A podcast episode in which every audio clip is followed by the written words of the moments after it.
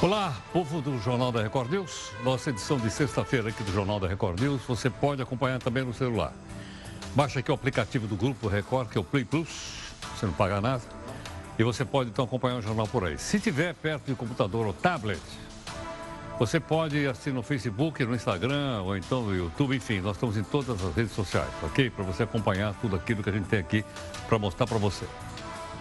Bom, Começamos com o Faísca, porque o Faísca, como você sabe, é o anti-herói aqui do Jornal da Record News. E hoje ele diz que vai pedir perdão. O que aconteceu? É que ele confessa que pecou. Mas o que, que ele fez? Ele não declarou para o leão do imposto de renda algumas coisinhas que ele tem na casa dele. Certo não? É pouca coisa, mas ele esqueceu de declarar algumas coisinhas lá. Será que ele esqueceu? Olha lá. Ele diz que na garagem tem um jatinho, duas Ferrari, um Lamborghini, uma moto DMV. E na sala, uma pequena sala de jantar, ele tem um quadro do Picasso, esse aqui, ó, quadro Picasso, do Da Vinci, que é esse aqui, ó, Portinari, Rembrandt, entre outros. E para acalmar o Leo, o Faísca já movimentou a bancada do PGG, o Partido dos Gatos Gatunos. Eles vão cercar o leão e encher o bicho de unhado. Onde se viu querer pegar o líder só porque ele esqueceu de colocar essas coisinhas todas na declaração de imposto de renda? Está parecendo até um certo senador da República. Na sua opinião, dá para acreditar no que os políticos dizem? Que eles mentem até na declaração de imposto de renda. Mande aqui para mim pelas redes sociais sua informação. As redes sociais são aqui da Record News. Aqui no portal do Grupo Record R7.com está dito o seguinte: olha lá, Lava Jato Desmente site blogueiro que acusa Moro. Publicação. Opa, sumiu agora aqui. Publicação afirma que procuradora Laura Tesler teria sido afastada da audiência por orientação do então juiz. Uh, isso aqui foi desmentido, inclusive, também por ele, que não é por aí. Veja agora outras notícias para você saber de fato em que país você vive. A polícia diz que a deputada federal Flor de Lis é uma das investigadas pela morte do marido. A polícia dá cinco dias para garotinho recolocar a tornozeleirinha. Os Estados Unidos proíbem voos comerciais sobre o espaço aéreo do Irã. Trump dá um passo atrás, mas continua a tensão com o Irã. Mercado de petróleo de olho nas bolsas internacionais.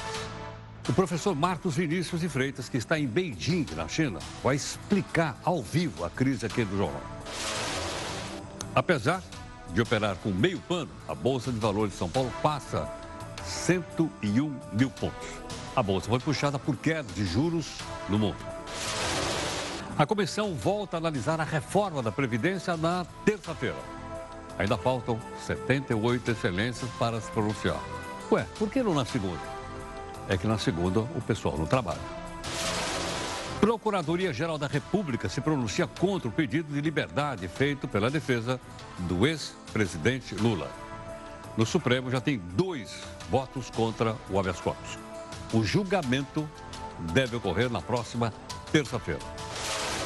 O Ministério Público rebate vazamento e nega que procuradora tenha sido substituída após o vazamento de crítica de Sérgio Moro na Lava Jato. Fustigada pela oposição de um lado, de outro, a Lava Jato não para. Agora apresenta denúncias contra Marconi Perillo, ex-governador de Goiás, por corrupção, lavagem de dinheiro e organização criminosa. Mais categorias profissionais são liberadas para trabalho domingo e feriados, segundo o Ministério da Economia. Na sua opinião, isso pode aumentar a oferta de emprego no Brasil? O que, você acha disso? Manda a sua opinião, pode ser aqui na aqui na, na, nas redes sociais da Record News ou no Zap Zap, que é o 11 São Paulo, 942-128-782. Renoir, Rembrandt, Davici, Picasso, Faísca. Opa, peraí, Faísca não. O senador e ex-presidente Collor diz que esqueceu de declarar obras de arte para o Leão. Como é que é? Uh, você lembra daqueles carrinhos que ele tinha lá na casa da Dinda? Vamos rememorar. A gaveta do Jornal da Record News. Por onde anda Fabrício Queiroz, suspeito de ser o caixa 2 do senador Flávio Bolsonaro. Bom, falta ou não falta água no mundo? Hoje, o outro lado O nosso convidado é o advogado Dr. Douglas de Castro. Um remédio popular que cura osteoporose pode provocar uma perda óssea no maxilar e afetar a dentição. Quem explica para a gente é a pesquisadora Natália Tartarotti. Campeonato de patinação. Brasil e Argentina patinam na Copa América. Aquela estados vazios e sem o garoto Neymar. Sábado de grande ansiedade. Faísca nem dorme. A Mega Sena vai sortear 2 milhões e meio de reais. E na segundona, 140 milhões de reais na quina. Mais de quatro bunkers do Gedel, em Salvador. Veja aí a nossa imagem do dia. Essa comemoração maravilhosa do Dia Internacional do Yoga. Isso aí é um estádio na Índia. E aproveito para homenagear a minha professora de yoga, Dona Noêmia, de 96 anos de idade. O Jornal da Record News está em multiplataforma e por meio delas você pode cobrar da gente. Busca de isenção, busca de interesse público e não esqueça de participar das três lives que nós temos aqui dentro do jornal.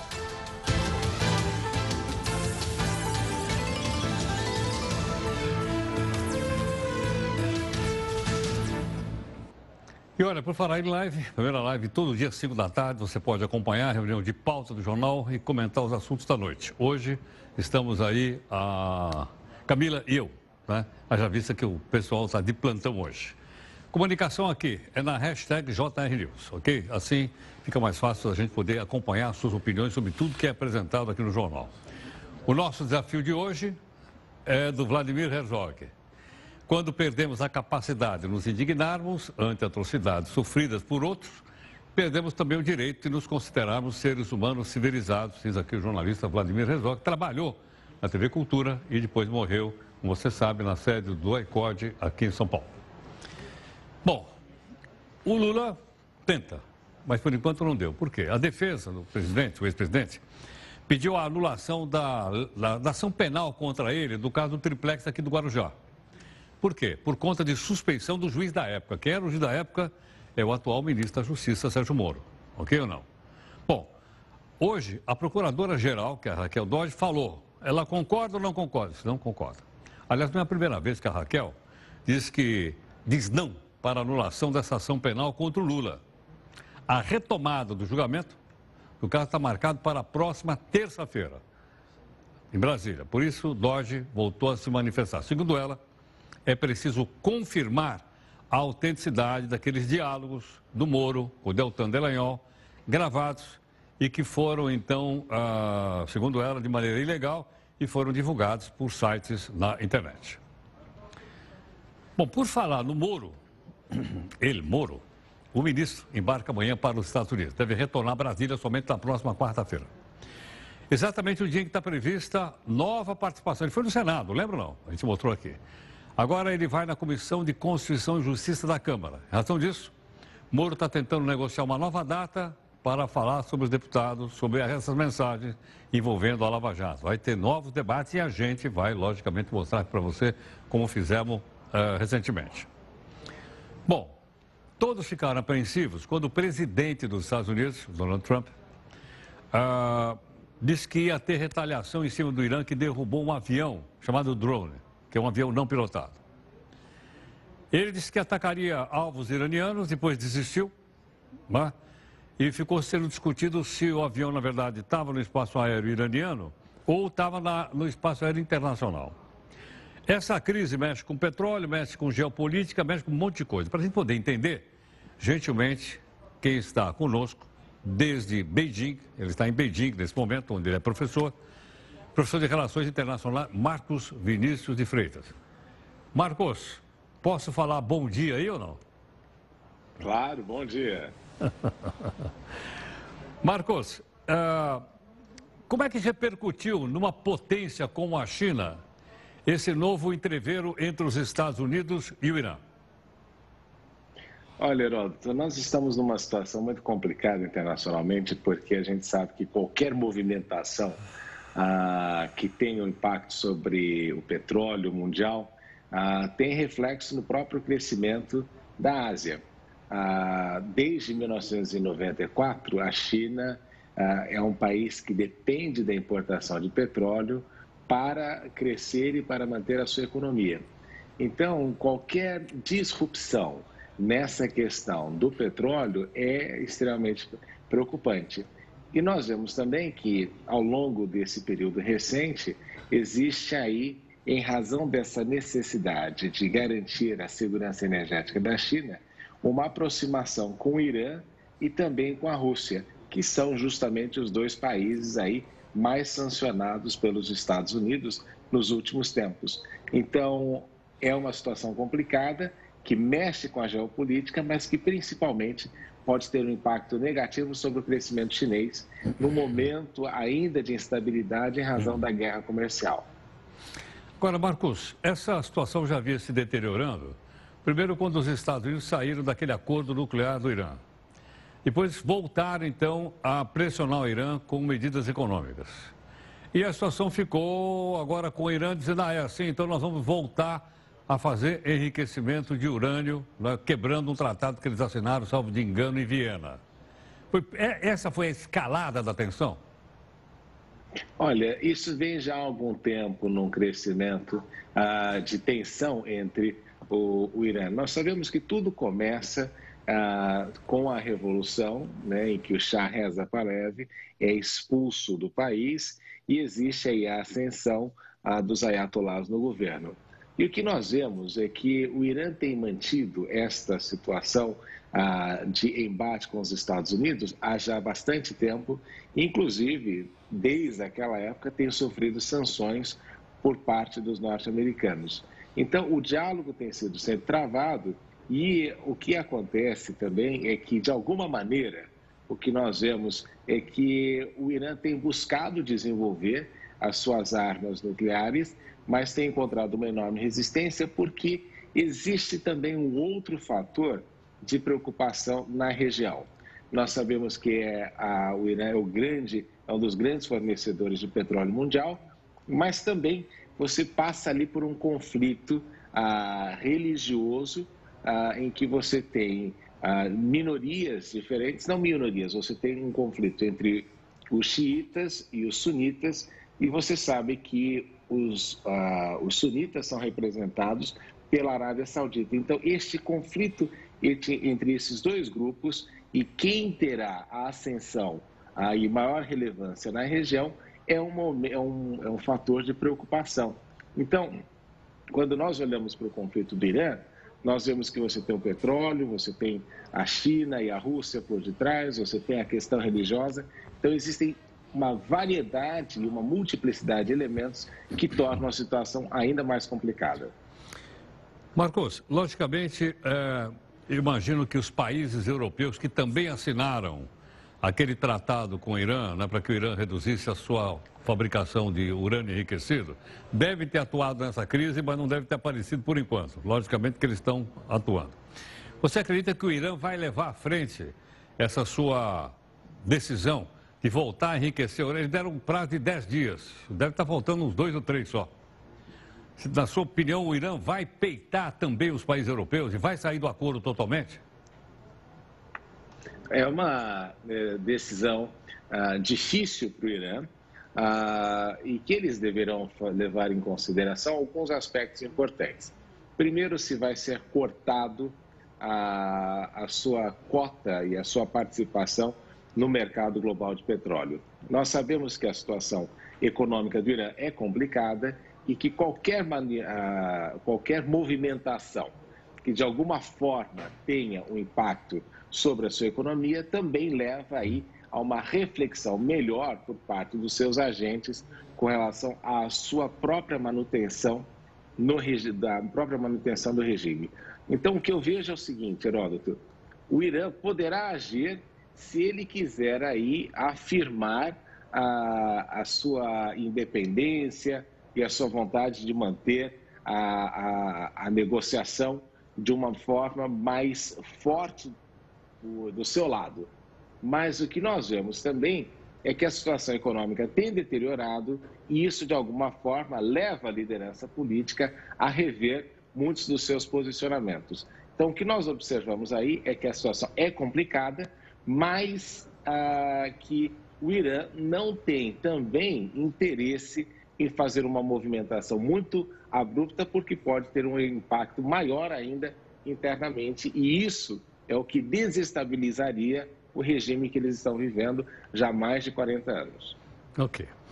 Marcos, muito obrigado mais uma vez pela gentileza. Quer mandar algum abraço para sua família aqui no Brasil ou não? Ah, sim. A minha mãe e a minha irmã estão assistindo agora, então é sempre um prazer poder falar e obrigado pela oportunidade, Roto. Mas tem uma coisinha só que eu queria acrescentar, claro. que eu acho importante ah, e que é interessante. Ah, existe um dilema ético hoje em dia na questão da utilização de drones, né, em na questão de guerra. Então, embora haja uma crítica enorme sobre a, a, a, atuação dos Estados Unidos e do presidente Trump, nesse sentido, o fato de ele ter dito que estava preocupado com a quantidade de vidas envolvidas, de alguma forma ah, muda um pouco a perspectiva com relação até mesmo à atuação do presidente dos Estados Unidos numa situação complicada como essa. Marcos, obrigado mais uma vez pela gentileza. Estou sempre à sua disposição, Heródoto. Muito obrigado.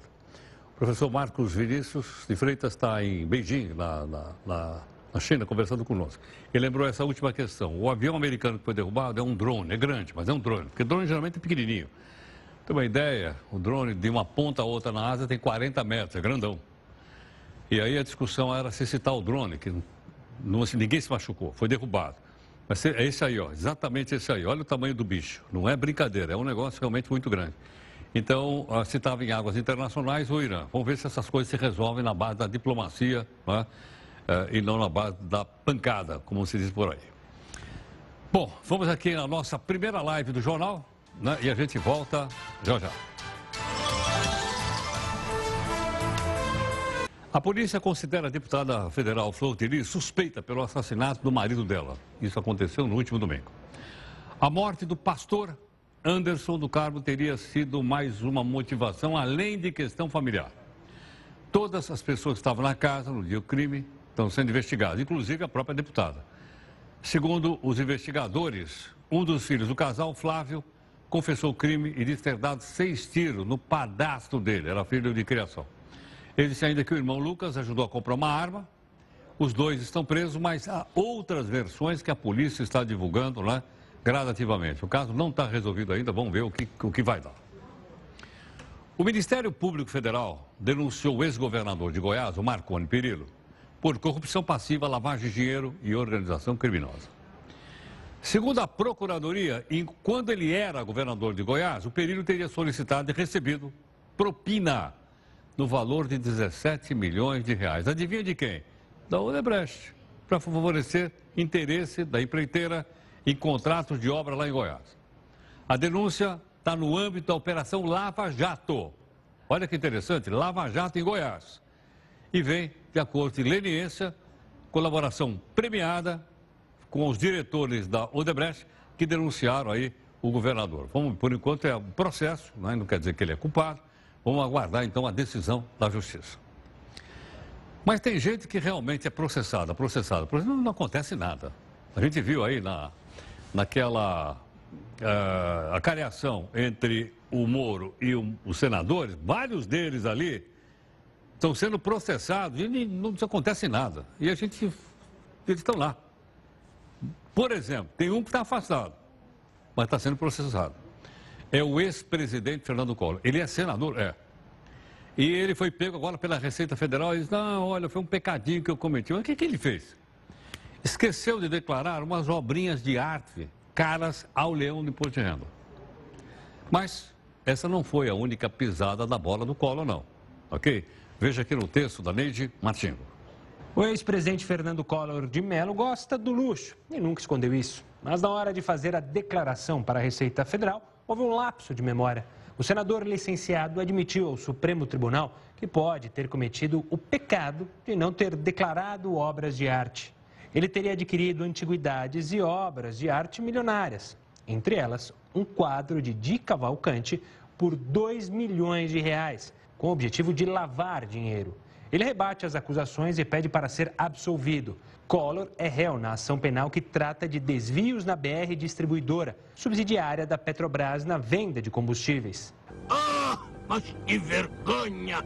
Além de obras de arte, Collor coleciona também carrões e problemas com a justiça. O fatídico Fiat Elba, que em 1992 foi um dos pivôs das suspeitas de irregularidades no então governo e levou ao impeachment de Collor, faz feio na lista das máquinas cobiçadas. Os três carrões apreendidos pela Polícia Federal na casa da Dinda em 2016 são de encher os olhos. Uma Ferrari 458, um Lamborghini e uma Porsche Panamera.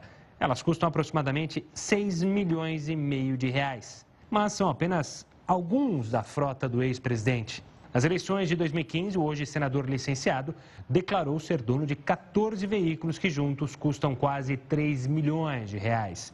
Pelo menos é o valor apresentado por ele ao Tribunal Superior Eleitoral. Como é que é? Entre os carros estão BMW, Ferrari, Toyota, Mercedes e Cadillac. Que pecado há nisso? Me deixa ser teu escracho, capacho, teu cacho, riacho de amor. Bom, o tema da água é um tema bastante importante. A gente tem tratado aqui no Jornal da Record News, que você sabe está em múltiplas plataformas. Hoje nós temos mais um convidado, que é o Dr. Douglas de Castro, que é um advogado, especialista na área ambiental e regulatória do escritório Cerqueira Leite Advogados Associados. O Dr. Douglas gentilmente está aqui conosco hoje. Douglas, muito prazer em conhecê-lo, muito obrigado pela gentileza. Prazer é meu. Muito obrigado. Muito obrigado. Douglas, é, é possível, eh, a gente tem visto alguns ambientalistas dizerem que a água é finita. E isso se repete muitas vezes. Afinal, a água é finita ou não é finita? Ela é finita, ela é finita. A quantidade de água que existe no planeta, ela não é alterada. Então, é a mesma uh, de milhares de anos atrás, a água, na sua quantidade, é a mesma. O que ocorre é que a disponibilidade dela é que é reduzida, mas a quantidade permanece a mesma. Agora, reduz por quê? Porque nós estamos usando cada vez mais água, não? É o uso inadequado da água, é, muita água também ela está indisponível, por exemplo, a água que está é, nas geleiras. Né? Até alguns uh, dizem que, e de maneira muito simplória, de que o aquecimento global ele tem o seu lado bom, porque derrete as geleiras e faz com que a água que então era indisponível se torne disponível. Só se ela for para o mar, ela fica salgada, né? Fica salgada, exatamente. Né? Ah, o grande problema é que essa água, ela, é, é, a tecnologia para tirar o sal dessa água do mar, ela é muito cara. Né? Então, e para o Brasil, né, ah, não faz sentido nenhum. Não Por faz quê? sentido. Por que não faz? Porque o Brasil ele é abundante em água. Né? Ele tem uma, a quantidade de água que o Brasil tem é muito grande para a gente embarcar ah, num projeto de ah, retirar o sal da água. Ah, sem contar que retirar o sal da água também cria um problema ambiental, porque onde é que você vai colocar tanto sal? Então a, a solução não, é, não passa por aí.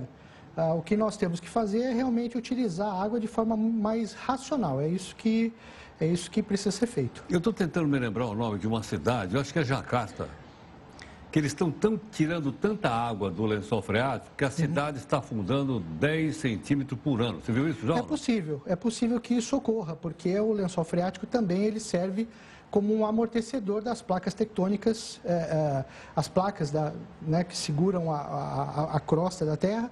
Então, isso é, é, é possível. Ah, a retirada de água por si só, ela é preciso ver é, qual, é, qual é a necessidade desta retirada, né? Por exemplo, aqui em São Paulo nós temos o aquífero Guarani, que é um, é um grande... Mas está muito fundo?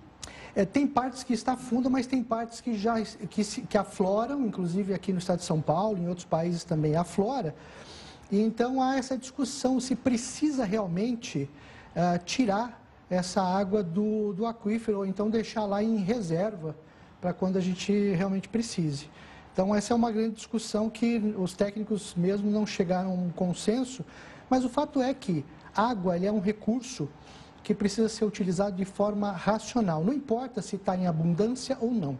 É, a racionalidade é fundamental nesse, nesse processo. O professor Waldman, que esteve aqui também falando sobre esse assunto, uhum. ele contou o seguinte, ele disse que se você fizer um poço em São Paulo, você vai encontrar água. Você encontra água clorada. Falei, mas, professor, a água já vem clorada? Eu falei, não, é a água da Sabesp. É que 30% da água vaza e fica ali. Uhum. Se não tivesse água vazada da tubulação, não teria água no poço. É, eu, eu, até certo ponto, eu, uh, eu discordo, porque uh, há água suficiente. O problema aí é a questão da distribuição e da má distribuição da água, né? Ou seja, essa água ela está escorrendo e está sendo perdida por, por, pela tubulação que é ineficiente. E veja, a, nós não pagamos pela água em si, nós pagamos pelo tratamento. Pelo tratamento pelo da tratamento da água. É então, então o, que, o que ocorre nesta circunstância específica é que a, a, as empresas elas estão prestando um serviço e nós estamos jogando fora. Ou seja, a gente está comprando 10 litros d'água, pagando por 10 litros e joga 4 litros fora. Exatamente. Então o custo é dividido pelos 7 litros que você, você realmente recebe em casa. Exatamente, por todos, né? Todos, todos, nós todos ah, compartilhamos essa, essa ineficiência, melhor dizendo. Agora, o consumo de água, por exemplo, por determinadas atividades, eh, por exemplo, a pecuária. Uhum. Né? É, me parece que a pecuária consome, consome muita, boi consome muita água durante toda a sua vida, até uhum. ser abatido. Sim. Essa água é recuperável, essa água? Bom, lógico que nada se perde e tudo se transforma. Sim. Não sei quem que falou isso. Uhum. Foi um tal de Lavoisier. Sim. Isso não. É verdade? É verdade. Não, não, não. Mas eu digo, de qualquer Sim. forma, você precisa ter mais disponível, por exemplo, para ter uma fazenda de criação de gado uhum. intensivo. É. Essa, esse é um desafio que nós temos, né? quando eu digo nós, temos é, o Brasil, né? Porque o modelo de exploração, o modelo econômico de exploração brasileira, ela está muito baseada na, na agricultura e na pecuária. Essas duas atividades, elas consomem muita água, né? Uh, infelizmente, nós somos uns exportadores de commodities. Eu não, não, não acho isso ruim, né? ou seja, durante um bom tempo, nos últimos dois, três anos, é a, é a agropecuária que tem segurado né, a atividade econômica no Brasil. É verdade. O grande problema, como você mesmo disse, né, a, a água ela é utilizada nesse processo, só que ela não, ela não retorna para o meio ambiente é, da mesma forma com que ela entrou no processo de produção. Então, nós acabamos exportando muita commodity, só que todas as externalidades, ou seja, tudo aquilo que tudo aquilo que é ruim fica aqui. Ou seja, nós vamos ter que tratar toda essa água. Né? Então, a, um, um, grande desafio eu acho que é esse, né? ou seja, é, é, tornar o processo produtivo é, mais racional, sob o ponto de vista da utilização da água, e eventualmente até transferir esse custo do tratamento da água que nós temos aqui no Brasil para aqueles que compram a commodity do Brasil no outro lado do mundo. Né? Esse... Eu sei. Agora, imagina o seguinte, imagina que a água seja uma preocupação global. Sim. Em alguns lugares, realmente. Eu estive recentemente no Oriente recentemente, e alguém falou assim para mim, olha, o problema aqui nosso não é petróleo, que pode nos levar a conflito, é água. Uhum.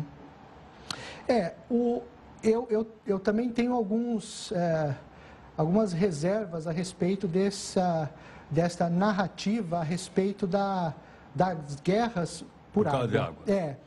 É, é, eu fiz uma, uma, uma, pesquisa, inclusive utilizando a, barri, a bacia do Rio Jordão, que é uma Israel. Israel, exatamente, que é uma das, é uma das bacias e um dos casos que aqueles que é, colocam, olha, vai ter guerra no mundo por água, eles colocam como este como um exemplo, né?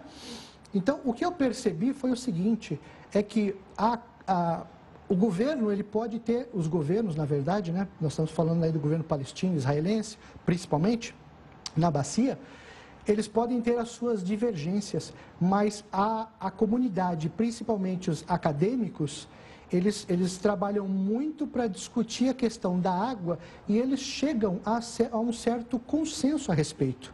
Né? E sem contar que a gente não viu nenhum tipo de conflito relacionado diretamente à água ainda aqui na bacia do Rio Jordão. Douglas, muito obrigado pela gentileza, pela clareza. Eu que agradeço. Muito obrigado. Muito obrigado. Muito obrigado. Doutor Douglas Castro, advogado especialista na área ambiental e regulatória, conversando aqui conosco. Eu acho que depois dessas duas entrevistas, do professor Waldman e hoje o doutor Douglas, ficou bastante claro bastante fácil da gente poder entender. E, acima de tudo, para você e todos nós aqui formarmos a nossa própria opinião a respeito dos assuntos. Então, daqui para frente, a responsabilidade é sua. Como o jornal está em multiplataforma, você pode participar conosco e pode, então, fazer os comentários que você julgar relevantes. Vamos, então, aqui à nossa live. Olha, o Supremo negou hoje pedido de liberdade de prisão domiciliar apresentados pela defesa. Mais uma vez, o auto-intitulado médio João de Deus quer sair da cadeia. Primeiro ele foi para a cadeia para o hospital. Agora eles estão pedindo para ele sair da cadeia e voltar para casa. Não é bacana isso? Bom, o que, que ele é acusado? Você lembra? Crimes sexuais cometidos durante atendimentos pseudo-religiosos desde dezembro do ano passado. Por falar nisso, o seu Paulo Maluf continua em casa. Aliás, eu vi um pedacinho, só vi a capa da revista Veja que teve o casamento da neta dele. Foi um casamento maravilhoso, coisa riquíssima. Aí eu fiquei pensando mesmo, mas será que ele foi? Ele pode sair de casa para ir no casamento? Acho que não, não sei. Primeiro porque ele está doente, segundo porque ele está em prisão domiciliar. Eu não li a matéria inteira, saiu na Veja. O ex-governador entra no garotinho, lembra dele ou não? Quando ele faz preso, ele faz um escassel de ganado. E aí soltaram o homem, está em prisão domiciliar, mas tem que usar tornozeleira eletrônica. Então tem cinco dias para botar a tornozeleira e desfilar lá na superintendência do sistema penitenciário do Rio. E claro, desfilar com tornozeleira eletrônica. O uso da tornozeleira, olha o homem aí, ó. Tá gordo, hein? É uma das medidas cautelares determinadas pela Justiça. O governador e a mulher dele, a dona Garotinho, tiveram 18 milhões de reais bloqueados. Tem filha que é deputada federal. O casal responde: Como é que é? Ah, tem uma filha e um filho, né? Também é deputado? Ah, que legal.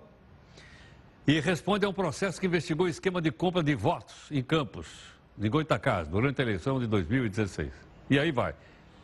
Para esse pessoal tem remédio. Se for um desgraçado, miserável, morto de fome, está frito, vai apodrecer lá na, na cadeia. Bom, é, alguns médicos recomendam remédios, tanto para tratar uma osteopenia, que é coisa que velho tem como eu, ou osteoporose, que é um negócio mais grave. Tem pessoa, por exemplo, que tem câncer, geralmente tem osteoporose. Muito bem, esses remédios são dados à vontade, vende tudo quanto é farmácia, tem inclusive genérico. E ele poderia provocar um efeito colateral grave. A doutora Natália Tartarotti que é especialista em cirurgia, ela vai explicar aqui para a gente, né? gentilmente convidada no jornal. Natália, muito obrigado pela gentileza por participar aqui do Jornal da Record News. Boa noite, obrigada pelo convite. Natália, então o médico vai lá e recomenda. Tem, eu até disse aqui, tem até genérico. Tem de marca e tem genérico. Qual é o efeito colateral que esse remédio pode provocar numa pessoa? Então, esses medicamentos são chamados de antirreabsortivos. Eles são usados no tratamento de doenças onde há uma alteração no metabolismo ósseo. Então, os bisossonatos, o denosumab, eles podem ser usados, como você já mesmo disse, para osteopenia, osteoporose e alguns casos de metástase óssea. A complicação que ele pode gerar, esse efeito colateral, é a osteonecrose dos maxilares. A osteonecrose dos maxilares é uma complicação ainda considerada rara, ela vai atingir entre 1 a 2% dos pacientes que fazem o uso dessa medicação e o bisossonato ele vai atuar diminuindo a reabsorção do osso. Só que a gente não sabe ainda muito bem por que essa diminuição da reabsorção óssea pode levar à morte do tecido ósseo. O paciente vai chegar na nossa clínica ele vai apresentar ali, em muitos casos, um osso necrótico exposto na cavidade bucal, que está ali há, há semanas e meses, às vezes associado ou não à dor. E nos casos iniciais, o paciente às vezes nem tem o osso exposto, mas ele apresenta dor, às vezes fala de um agulhamento ou uma sensação de latejar. É importante ressaltar que essa, essa lesão ela pode acontecer de maneira espontânea, ou então o fator de risco mais associado a ela são as intervenções odontológicas mais invasivas, como uma exodontia, a instalação de implantes ou até mesmo uma prótese mal adaptada pode gerar essa lesão. O paciente deve estar bem é, claro que ele não deve interromper o uso dessa medicação por conta própria. Deve haver ali uma conversa entre o cirurgião dentista e o médico e ambos vão avaliar as condições orais e sistêmicas daquele paciente e assim vão é, julgar se necessário mesmo, impreterível mesmo ou não o uso daquela medicação para o paciente. Natália, uma coisa também que é muito. Oi. Só para eu entender, porque eu também sou absolutamente leigo. Uhum. Quer dizer, então, a necrose que ele provocar, o problema ósseo, quando provoca, é, na, é no, no, maxilar, quer dizer, na parte inferior Isso, aqui do rosto? é no maxilar e na mandíbula. Ah, ah, ah é nos dois? Isso, esse efeito colateral você dá na boca. Então, é só na mandíbula e na maxila. Ah, entendo. Quer dizer que, então, pode haver perda óssea nessa região? Isso, é isso que acontece. O osso começa a morrer. E às vezes a mucosa, a gengiva, ela não consegue fechar esse tecido ósseo morto e ele começa a ser expulso. Entendo, compreendi. Quer dizer que a pessoa que, por exemplo, a pessoa que estiver então tomando esses medicamentos, como você lembrou bem, ao invés de suspender, tem que conversar com o médico lá para saber se pode parar ou não. Isso é super importante, porque essa medicação ela é muito efetiva para um paciente que tem uma osteoporose muito grave, por exemplo. Então, ele não tem que suspender. O que ele tem que fazer é, primeiramente, avisar o cirurgião dentista que ele faz uso dessa medicação. Nós precisamos saber antes do paciente ser atendido, porque existe alguns tipos de tratamento que nós podemos fazer para tentar antever e, e diminuir a chance de essa lesão se aparecer na boca. Outra coisa que o paciente tem que estar bem atento é que a higiene bucal dele tem que ser exemplar. Esse paciente, infelizmente, não pode se dar o luxo de perder um dente ou de ter que colocar um implante, por exemplo, porque a doença pode se manifestar ali. Na faculdade de odontologia da USP, no departamento de cirurgia, nós temos um protocolo de atendimento para esses pacientes. Então, os pacientes que chegam na nossa clínica ou com a lesão ou que precisam fazer uma extração, nós é, fazemos um protocolo preventivo. Aliás, o nosso grupo de pesquisa foi agraciado com o primeiro lugar no Congresso Internacional que teve agora na Bulgária, em junho, o Congresso da Sociedade de Laser e Odontologia. Nós apresentamos os nossos resultados e eles estão muito promissores. Então, nós somos agraciados agraciados com o primeiro lugar. Tá certo. Bom, primeiro eu queria então que você estendesse parabéns aí à equipe toda de pesquisadores ah, brasileiros. Obrigada.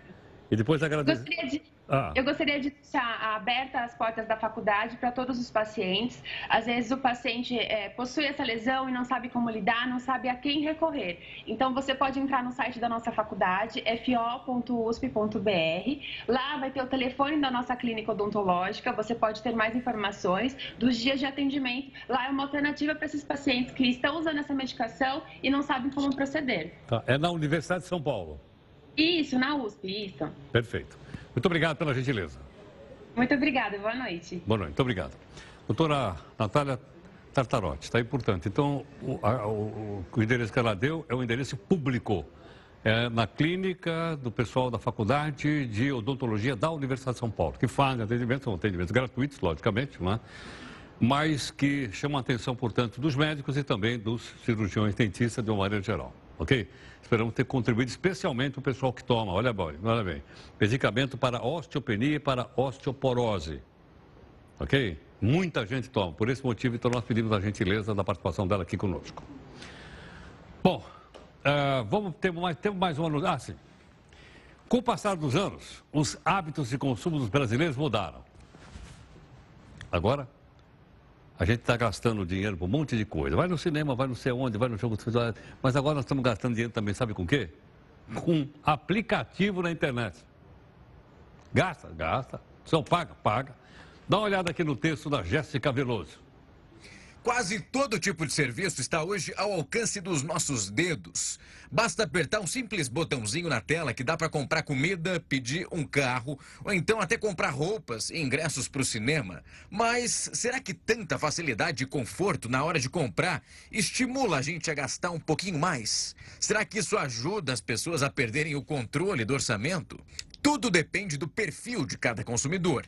No entanto, uma coisa é certa: os hábitos de consumo mudaram nos últimos cinco anos. Um levantamento por meio de aplicativos mostra a dimensão da tecnologia na vida das pessoas. E a pesquisa mostra que os gastos com aplicativos chegam a comprometer 10% do salário de uma pessoa. Uau! É isso mesmo. Despesas com aplicativos de transporte no país chegaram a comprometer 9,5% da renda de 72 mil usuários, isso só no mês passado. E o gasto médio com esses apps chegou a 119 reais. Em segundo lugar, ficaram as despesas com aplicativos de entrega de comida. Elas comprometeram 8% da renda das pessoas. A média gasta pelos 39 mil usuários que pagaram por esse serviço foi de 85 reais. Uma coisa é importante saber: esses não são gastos extras. Na verdade, as pessoas passaram a fazer substituições. Por exemplo, ao invés de ir no restaurante, pedem comida por aplicativos. Mas os gastos invisíveis precisam ser acompanhados de perto, porque eles podem representar uma armadilha. Afinal, ninguém sabia que gastar 5, 10 ou 15 reais de Uber daria 600 reais no final do mês. Agora, se bem planejadas, as despesas com aplicativos podem até representar um alívio para o seu bolso. De acordo com a simulação feita pelo 99 Táxi, o carro próprio só compensa financeiramente para quem percorre 35 quilômetros por dia ou até mais que isso. Caso contrário, fica mais barato usar os aplicativos de transporte mesmo.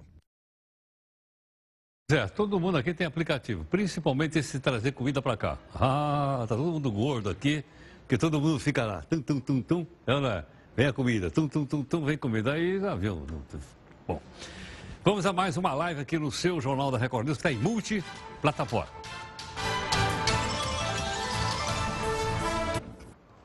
Este ano, completa 500 anos da morte de um dos maiores gênios da humanidade.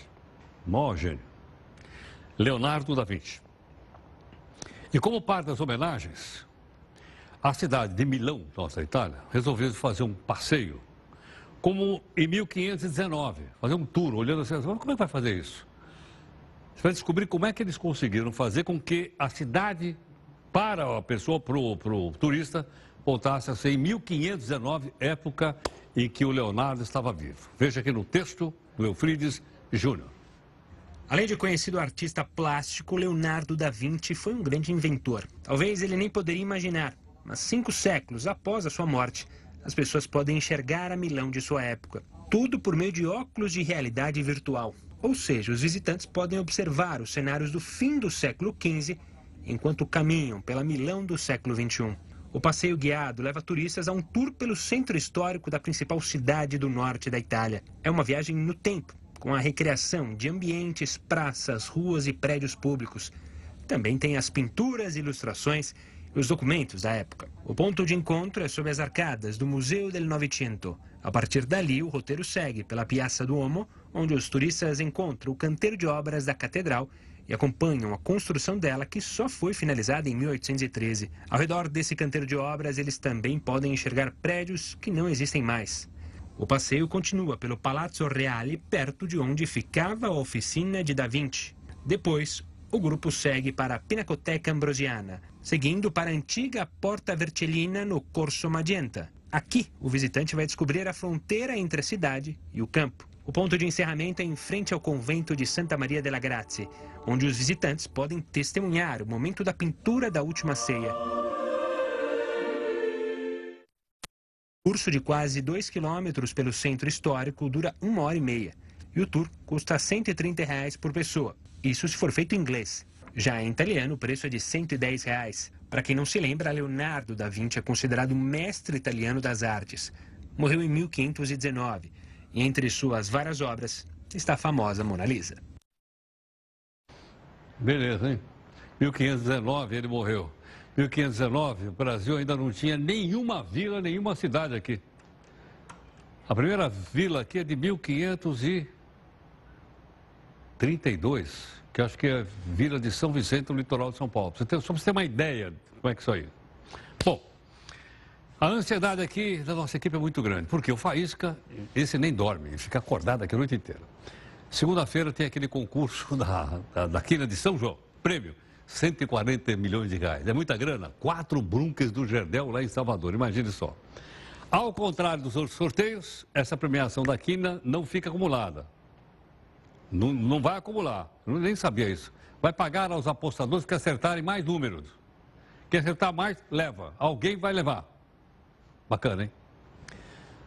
Olha, Uma escola na Índia decidiu ensinar a criança a cuidar do meio ambiente. Veja o exemplo da Índia. Ao invés de pagar a mensalidade em dinheiro, como é que os pais pagam a mensalidade? Eles podem pagar com plástico que está jogado no meio ambiente. Você confere essa situação no texto da Jéssica Veloso. As mensalidades de escolas pelo mundo costumam ser bem caras. Aqui em São Paulo, por exemplo, algumas chegam a cobrar 8 mil reais, isso por mês. Mas na Índia, uma escola decidiu inovar e ainda encontrou uma forma de ajudar o meio ambiente. A instituição é a prova de que as coisas podem caminhar por outro lado. A escola Askshar Foundation School foi criada por um casal que vive nos pés da cordilheira do Himalaia. Eles tiveram a ideia de trocar dinheiro por plástico. E funciona assim: os alunos pagam a mensalidade com objetos que podem ser reciclados. Toda semana, cada um deles leva para a escola pelo menos 25 itens descartáveis. O fundador da escola conta como surgiu essa ideia. Pedimos pela primeira vez aos pais que enviassem o plástico. Eles não tinham muito interesse em participar. Foi aí que surgiu a política chamada taxas escolares de plástico. Em vez do pagamento das mensalidades, os pais mandariam plástico de suas casas. Se eles quisessem que os filhos estudassem gratuitamente na escola, os responsáveis tinham que pagar com materiais que poderiam ser reciclados. A instituição diz que esse tipo de mensalidade ajuda a estimular um senso comunitário entre alunos, pais e também na escola. Outro fator que incentivou a medida foi o fato de os fundadores da escola descobrirem que os alunos tinham o hábito de queimar plástico no inverno e poluir ainda mais o país. A Índia é o segundo país mais populoso do mundo e sofre com uma pobreza extrema. Um em cada cinco indianos vive abaixo da linha da pobreza. Ou seja, eles recebem por dia cerca de cinco reais para sobreviverem. A escola também pensou nisso. Muitas dessas crianças tinham deixado de estudar para ganhar dinheiro. E encontraram nas reciclagens feitas dentro da escola uma forma de ajudar no orçamento de casa. Isso porque a escola paga as crianças mais velhas para ensinar as mais novas. E à medida que avançam academicamente, o salário delas aumenta. A escola começou com 20 alunos e hoje são mais de 100 estudantes. Parmita Sarma, que é a outra fundadora do colégio, afirma que essa foi a melhor maneira de incentivar as crianças. Queríamos conscientizar nossos alunos sobre o meio ambiente e achamos que a melhor maneira de fazer isso seria coletar lixo plástico porque todo mundo usa plástico em casa e os alunos vão aprender sobre os efeitos nocivos do plástico. Os alunos também aprendem a fazer tijolos ecológicos a partir de garrafas plásticas. O objetivo do casal agora é replicar este modelo em toda a Índia e, quem sabe, ganha o um mundo. Vocês viram aí as escolas como são humildes, mas vocês viram como está tudo bem organizado, todo mundo arrumadinho, professor sentado ali junto com os alunos. Quer dizer, uma coisa pobre, realmente pobre, mas parece extremamente bem organizada. Estou suspeito para falar disso porque conheço bem lá. Bom, muito obrigado aqui por uh, participar conosco. Tem a nossa live aqui agora com a participação da Neide, que vai estar aqui conosco, Neide Martinho. E por falar na Índia que você viu agora, hoje é o Dia Internacional do Yoga. Tem no mundo inteiro, comemorado tudo lá, inclusive no Brasil. Bom, nós vamos encerrar também com uma homenagem, vocês vão me permitir fazer uma homenagem, porque eu sou praticante de yoga e a minha professora de yoga é, é extraordinária. É uma senhora, chama-se Dona Noêmia, e ela dá aula de yoga com 96 anos de idade. Essa senhora aqui.